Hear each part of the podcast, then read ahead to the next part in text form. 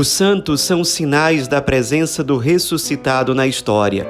Hoje, dia 8 de dezembro, celebramos Nossa Senhora da Conceição.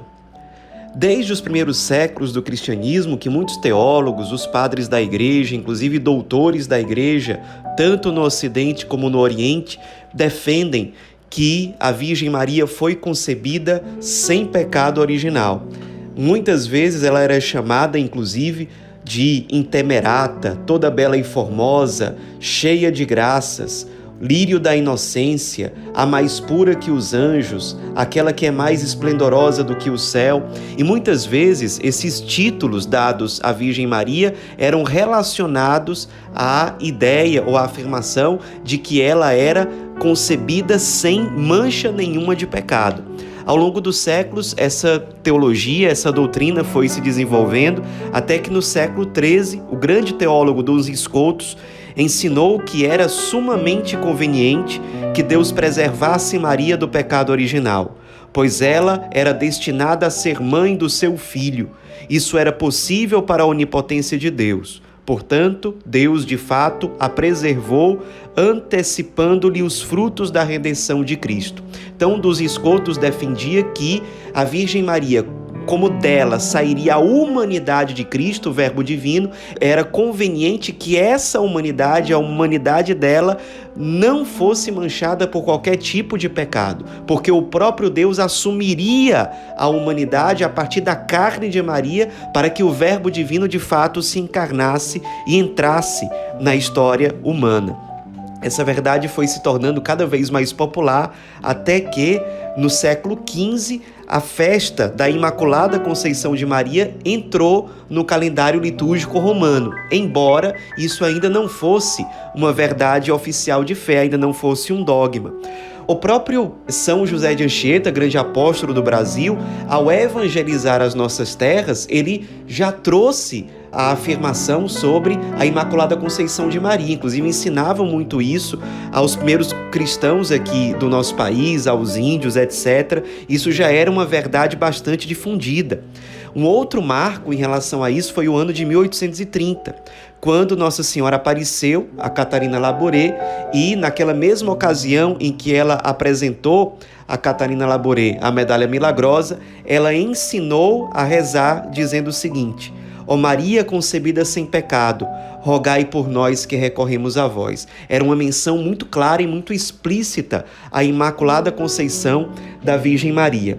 No fim das contas, depois de um bom tempo de discernimento, consultando vários teólogos, também consultando os bispos do mundo inteiro e vendo que havia uma adesão da grande maioria dos bispos a oficializar essa afirmação acerca da Imaculada Conceição como uma verdade de fé, o Papa Pio IX, no ano de 1854, no dia 8 de dezembro, ele publicou a bula Inefabilis, em que ele proclamou solenemente o dogma da Imaculada Conceição de Nossa Senhora, dizendo o seguinte: nós declaramos, pronunciamos e definimos que a doutrina com a qual se afirma que a Beatíssima Virgem Maria, no primeiro instante da sua concepção, por singular graça e privilégio de Deus onipotente, em consideração dos méritos de Jesus Cristo, Salvador do gênero humano, foi preservada imune de toda a mancha de culpa original, é uma doutrina revelada por Deus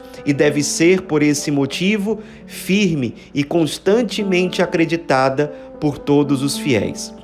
Então, isso aí foi o marco. A partir de então, já não havia discussão no seio católico. Era uma verdade de fé que obriga os fiéis a professarem que a Virgem Maria foi concebida sem nenhuma mancha de pecado original, pelos méritos de Cristo, ou seja, porque ela recebeu de Deus a missão de ser mãe de Deus, mãe do Verbo divino encarnado, é que ela recebeu esse dom singular e extraordinário que foi nascer sem a mancha de pecado. Depois, no ano de 1953, o Papa Pio XII publicou uma encíclica chamada Fulgens Corona, em que ele deixa claro que essa graça da Imaculada Conceição entre as pessoas humanas, somente a Virgem Maria recebeu esse dom em toda a história. Porque ainda havia uma ou outra dúvida se São José ou algum outro santo também não teria recebido essa graça, mas nesse documento o Papa Pio XII fechou a questão, dizendo que entre todas as pessoas humanas, somente a Virgem Maria havia recebido essa graça. Claro, além de Adão e Eva que depois pecaram e passaram a ser manchados pelo pecado.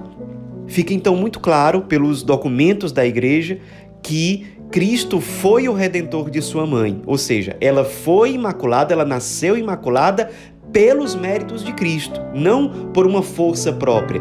A Imaculada Conceição de Maria é fruto da onipotência de Deus.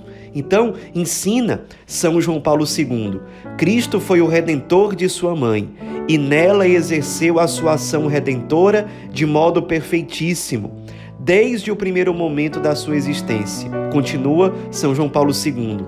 O Concílio Vaticano II proclamou que, em Maria, a Igreja vê e exalta o mais excelso fruto da redenção.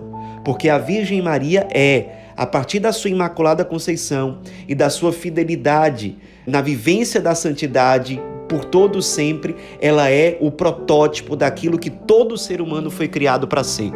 O pecado não é uma realidade que faz parte intrínseca do ser humano. O ser humano não nasceu para o pecado. O ser humano nasceu para Deus, portanto, o ser humano nasceu para a santidade. Quanto mais uma pessoa se santifica, mais ela é verdadeiramente humana. No Cristo e na Virgem Maria Imaculada, por todo sempre, nós vemos o que é o ser humano. Para que o ser humano existe? Para que ele foi criado? Claro, depois da proclamação do dogma, nós ainda tivemos uma confirmação extraordinária da Imaculada Conceição da Virgem Maria a partir das aparições em Lourdes, em que ela se apresenta várias vezes e claramente como a Imaculada Conceição. Várias vezes ela dizia: Eu sou a Imaculada Conceição. O Papa Bento XVI, comentando a Imaculada Conceição, diz o seguinte a doutrina da Imaculada é, com isso, finalmente, a expressão da certeza da fé de que a Igreja Santa existe, como pessoa e em pessoa. Nesse sentido, ela é expressão da certeza de salvação da Igreja. Dessa certeza faz parte a consciência de que a aliança de Deus em Israel não falhou, mas deu fruto, de onde veio a flor, o Salvador. A doutrina da Imaculada atesta assim que a graça de Deus foi poderosa o bastante para despertar uma resposta. Que graça e liberdade, graça e ser si mesmo, renúncia e realização contradizem-se entre si apenas aparentemente, mas na verdade uma condiciona e constitui a outra. Ou seja, no mistério da Imaculada Conceição de Nossa Senhora, nós contemplamos o mistério do ser humano, criado para a santidade. Nós somos chamados a perceber e a constatar que o pecado é um acidente. Ele não faz parte da essência ou da identidade essencial da humanidade ou do ser humano. Contemplar a Virgem Maria Imaculada é, de certo modo, contemplar aquilo que nós somos criados para ser. O evangelho do dia da solenidade da Imaculada é o evangelho da Anunciação. E sobre isso comenta o Papa Francisco. Maria acrescenta: Faça-se em mim segundo a tua palavra. Não diz: Faça-se em mim segundo a minha vontade, mas segundo a tua. Ela não põe limites a Deus. Não pensa: dedico-me um pouco a Ele, despacho-me e depois faço o que quiser. Não, Maria não ama o Senhor quando lhe apetece, de modo descontínuo. Vive confiando completamente em Deus. Eis o segredo da vida. Tudo pode quem confia totalmente em Deus. Contudo, caros irmãos e irmãs, o Senhor sofre quando lhe respondemos como Adão: Tive medo e ocultei-me. Deus é Pai, o mais terno dos pais, e deseja a confiança dos filhos. No entanto, Quantas vezes suspeitamos dele, suspeitamos de Deus, pensamos que possa mandar-nos alguma provação, privar-nos da liberdade, abandonar-nos, mas trata-se de um grande engano. É a tentação das origens, a tentação do diabo. insinuar a desconfiança em Deus. Maria vence essa primeira tentação com o seu eis-me aqui. E hoje olhemos para a beleza de Nossa Senhora, que nasceu e viveu sem pecado, sempre dócil e transparente a Deus. Esse é o convite que o Papa Francisco e os papas, ao longo dos últimos anos, nos fazem. O convite de contemplar de forma muito concreta tudo aquilo que envolve a celebração da Imaculada Conceição, da sempre bem-aventurada Virgem Maria. Por isso, em comunhão com toda a Igreja, nós somos chamados a rezar na liturgia de hoje.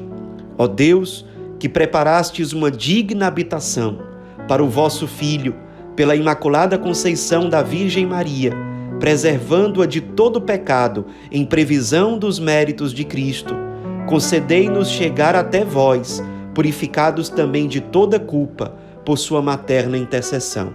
Peçamos à Virgem Maria Imaculada que interceda por nós para que seja restituída em nós a nossa verdadeira afeição, nossa semelhança com Deus, nossa semelhança com Cristo.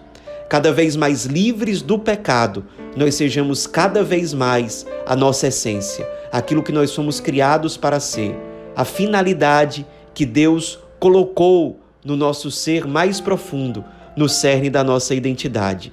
Quanto mais distantes do pecado, mais seremos aquilo que fomos criados para ser.